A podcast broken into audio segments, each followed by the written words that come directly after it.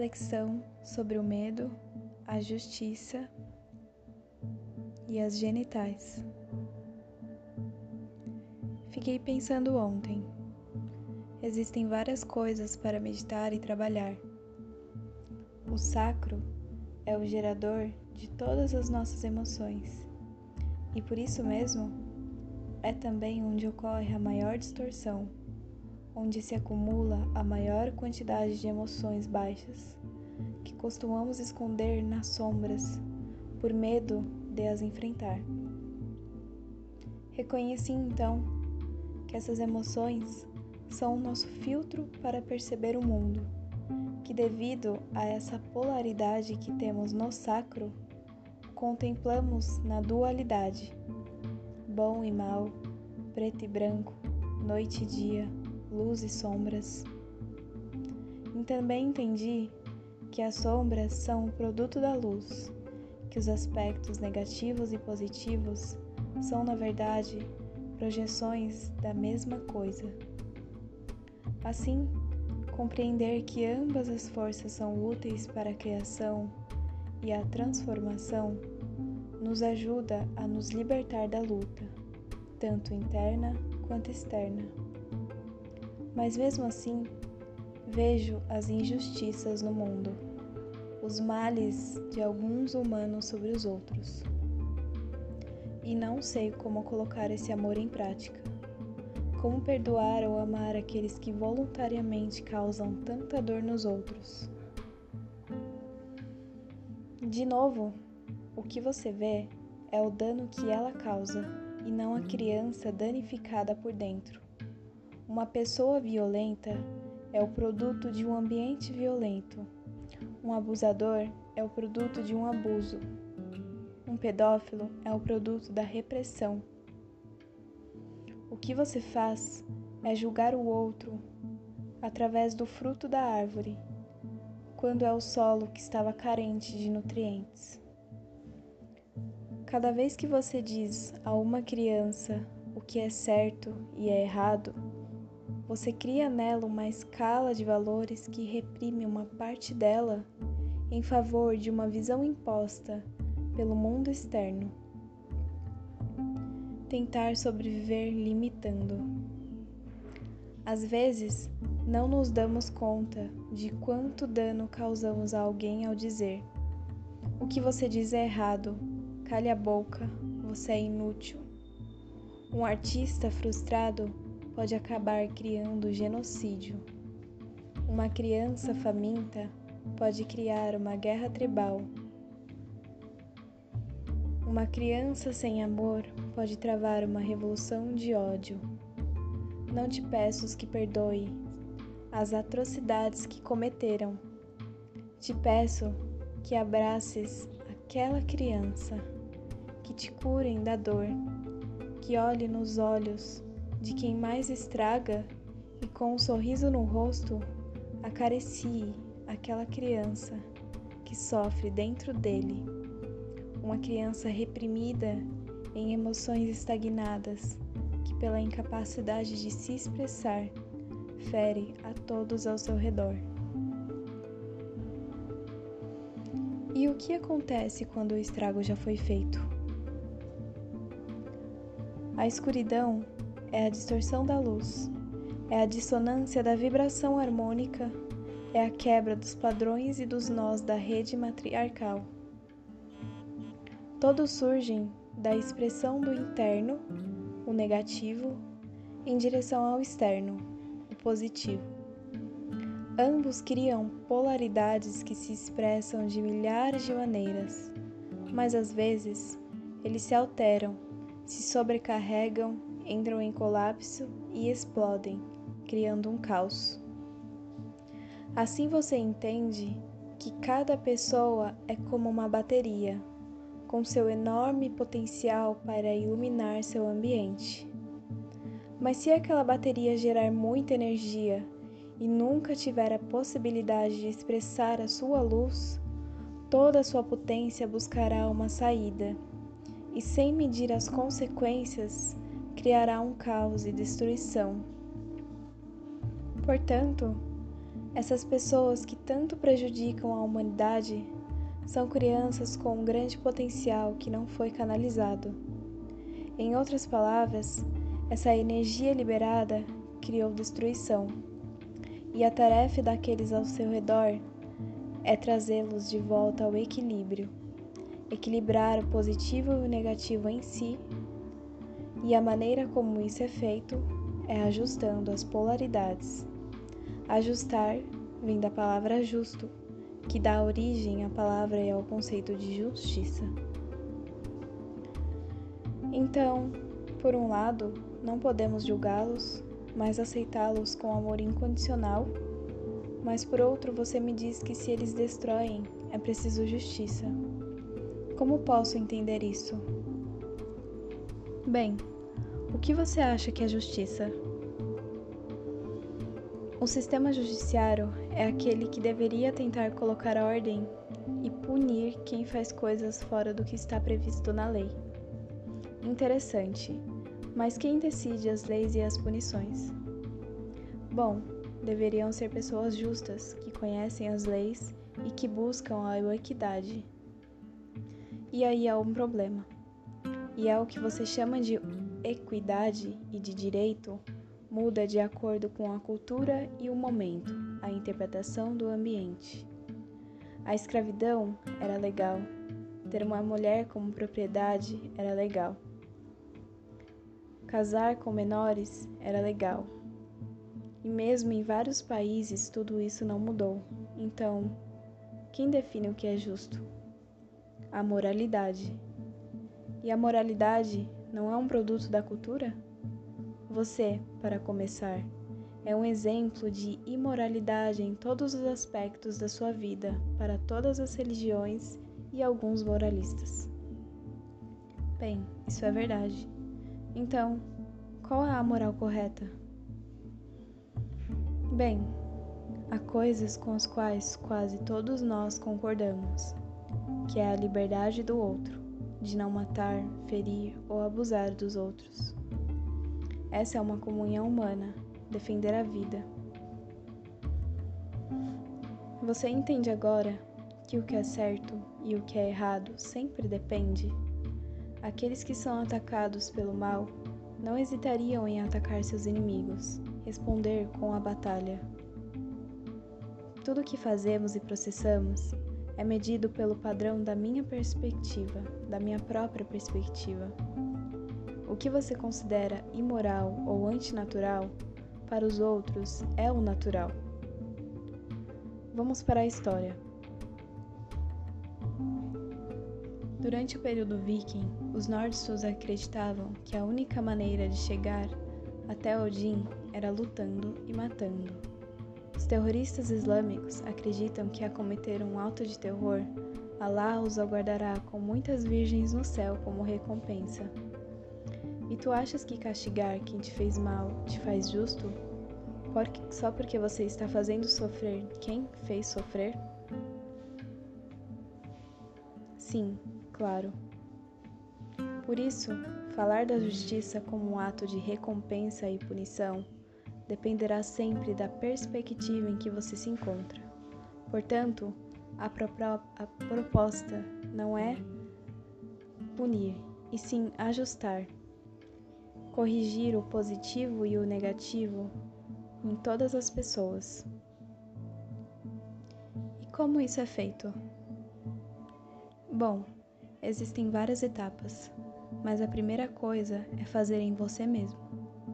Julgue a si mesmo, olhe no espelho, pense em todas as coisas ruins que você fez na vida, desde que era quase um bebê tenho certeza de que você fez coisas que não deveria de acordo com a sua moral atual.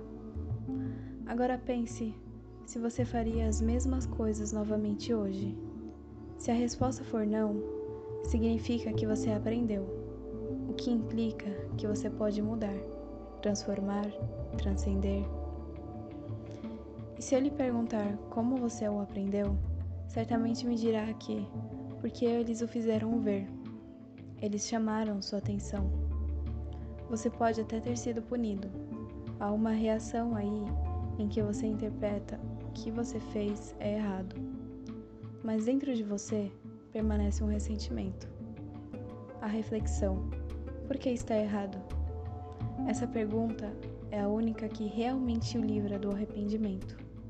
A punição mostra o que é comumente errado, mas questionar-se leva à compreensão, o que te faz sair da ideia de que era errado e entrar no conceito de: bom, eu não sabia que era justo. Pessoas que agem maliciosamente às vezes não conhecem outras maneiras. Educá-los de outras maneiras é essencial. Por isso, o seu sistema de punição não funciona, pois só gera repressão e separa as águas entre irmãos que não se entendem. Então, a maneira de fazer justiça aos males humanos é educando em vez de punir. O julgamento que os humanos têm implica apontar e separar. Aquele faz errado, portanto, eu faço bem. Se o que você busca é gerar paz, harmonia e transcender esse sistema distorcido em que você vive, procure outras ferramentas, não use as mesmas. Você não pode mudar o mundo com os mesmos métodos que criaram aquele que você não gosta. Educação e serviço são as chaves. A forma de fazer justiça é ajustando o negativo e o positivo. Assim, aquele que matou deve ajudar a trazer a vida e encontrar o sorriso quando nascer. Aquele que aprisionou deve ajudar a libertar os outros e sentir a, a expansão em um sorriso do livre. Aquele que roubou deve ajudar a construir e encontrar satisfação em um trabalho bem feito. Quem comandou deve realizar tarefas em equipe e encontrar alegria no grupo. Quem provocou fome deve cozinhar para os outros e receber todas as graças de quem recebe o prato de suas mãos. A única maneira de transformar um inútil é torná-lo útil. É ajustar o seu conflito em favor do serviço comum. A energia da sua vontade, canalizada para a construção, é a única coisa que corrige e ajusta a energia vital. Mas enquanto em casa os pais fazem os irmãos competirem, enquanto nas escolas os professores fizerem os alunos competirem, no trabalho, os chefes e na sociedade, não haverá justiça, porque tudo isso está baseado no medo, e o medo é uma injustiça. Por quê? Porque o humano julga o que teme o que você sente pode te matar, criar conflitos para você. O que você não pode controlar, o que você não entende, o que escapa das suas mãos, o que o confronta com sua necessidade de sobreviver. Tudo isso surge do medo e, portanto, ele deve limitá-lo por meio da ideia de moralidade e justiça. Isso pode ser visto no nível social. Culturalmente, os humanos foram castrados, seus órgãos genitais aprisionados, reprimindo toda a energia da potencialidade, limitando-a pelo medo, banhando o motor da vida e da transformação com moralidades. A maioria dos conflitos humanos se origina da sua própria injustiça com a energia dos seus órgãos genitais a energia positiva e negativa. Onde está o potencial para criar, assim como a força para nos defendermos e a vontade de seguir em frente e permanecermos firmes no mundo e na nossa vida. O fruto da sua vida vem da energia dos genitais capturado na moralidade, tornando-se medo.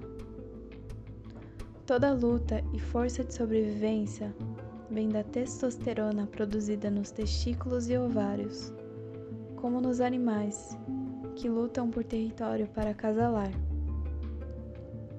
Toda luta pelo poder nasce do medo de perder, de morrer, de não transcender.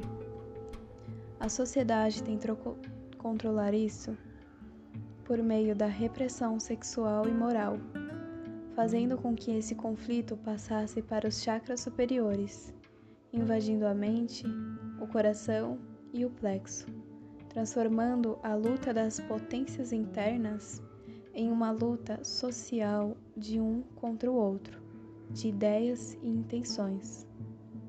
E quando a testosterona não cumpre a sua função genital livre, ela sobe a cabeça. Então, a base de todas as nossas ações é o medo? Contanto que as suas ações sejam do inconsciente, sim. E como vou saber se faço isso do inconsciente? As reações são inconscientes e as ações são o consciente. A diferença é que o primeiro age e tem energia, enquanto uma força externa e oposta o impede a se mover. Ele não tem força própria. É o ambiente que lhe diz o que fazer, o que pensar, o que acreditar, o que temer. O medo é a primeira emoção da natureza, aquela que molda toda a nossa escala de valores. É a base da nossa cultura e civilização é aquele que nos diz o que é certo e o que é errado. O medo é útil, porque graças a ele não saltamos no abismo sabendo que nos mataremos. E é também graças a ele que não empurramos ninguém por medo das consequências do ato. O medo é um mecanismo perfeito para a sobrevivência e a ordem. Por isso mesmo, aqueles que estão distorcidos e desalinhados usam o medo para controlar os outros. Bem, é o mais fácil, ferramenta mais útil para qualquer pessoa. Criar inimigos visíveis ou invisíveis os coloca em um lugar seguro. Criar conspirações os coloca em um lugar de responsabilidade. Então eu não preciso me libertar do medo? Não, porque o medo é muito útil. O medo faz de você quem você é, construiu você em cada célula do seu ser. Então eu não entendo o que eu faço. Você só tem que viver o seu medo a partir da consciência e parar de vivê-lo da inconsciência. O medo é uma emoção útil que o ajuda a continuar, a seguir em frente, que lhe mostra os caminhos seguros para cumprir os seus propósitos. Mas, quando você está inconsciente, o medo é o que mantém vivo. O medo do fogo me ajuda a não me queimar. Mas, observe a sua reação quando há fogo perto da sua mão. Sem pensar, todo o seu corpo reagirá, protegendo-se. Bem, tornar o seu medo consciente é identificar o que fere o comum, o que está sendo distorcido, que, que me causa medo e desacordo. E ao invés de reagir com raiva, julgamento e punição, esteja pronto para educar, dar um propósito, projetar um sistema justo, onde o inútil comum se torna útil para todos e especialmente para si mesmo. A escuridão é a criadora da vida, porque projetou por meio das emoções a base de tudo o que somos. Por essa razão, as trevas, o diabo e todas as entidades nas quais você decide acreditar, maus alienígenas, todas vivem do seu medo inconsciente controlando assim muito facilmente a matriz universal que se alimenta desse medo. Bem, lembre-se, o medo é a energia dos seus órgãos genitais, que com a testosterona são capazes de criar vida, ou seja, os escuros só pensam em continuar criando formas, mundos, realidades e precisam do medo para isso. Por isso, nossa reação normal é julgá-los, é querer eliminá-los, porque na realidade temos medos de nós mesmos, pois o consideramos uma ameaça à nossa segurança. Mas, se você se tornar consciente, você usará esse medo para criar soluções em vez de punições. O que é um demônio ou uma pessoa má se não um ser tentando chamar a atenção? Toda pessoa que usa o medo para dominar os outros o usa porque é a única ferramenta que conhece e, portanto, o medo é o que ela mais sente em suas estranhas, entranhas. Ele é uma criança com medo. Então, aprenda a controlar o seu medo e você será capaz de trazer justiça ao mundo. Agora me diga, qual é o seu medo? Quando eu fecho os olhos, um dos meus maiores medos na vida é que nada disso seja real. Tenho medo de morrer e de que não haja nada, solidão eterna. Então, talvez seja por isso que você pegou esse medo e deu um sentido à existência, com o propósito de lembrar que não estamos sós. Eu nunca pensei nisso assim. Pouparei você do medo. Nada existe.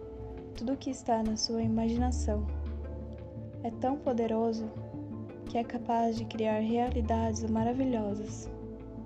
O que é um louco senão mais do que um artista? O universo nada mais é do que uma criança com infinita capacidade de imaginação. Quando você morrer, não haverá mais do que isso. Não tenha medo de imaginar. Não tema o que é real e o que não é, porque a sua capacidade de se manifestar está na sua capacidade infinita de imaginar. Portanto, devo usar meu próprio medo para criar, como meus genitais. Então, ajuste sua própria energia. Os medos do mundo vivem em você. Use-os, equilibre-os, tome consciência deles, porque eles te criaram, e encontre dentro de você a possibilidade infinita de educar os injustos. Porque a única verdadeira justiça é a educação do ser. Porque cada ser carrega dentro de si uma criança com medo e fora de ajuste. Então, coloque a sua intenção de ser justo e educar o que há em você. Enfrente seus medos e fraquezas e aí encontrará suas potencialidades. Porque eu sou potencial, sou o fruto do medo que criou a minha vida. Estou no balanço, procurando ser justo. E em mim você encontrará a justiça divina.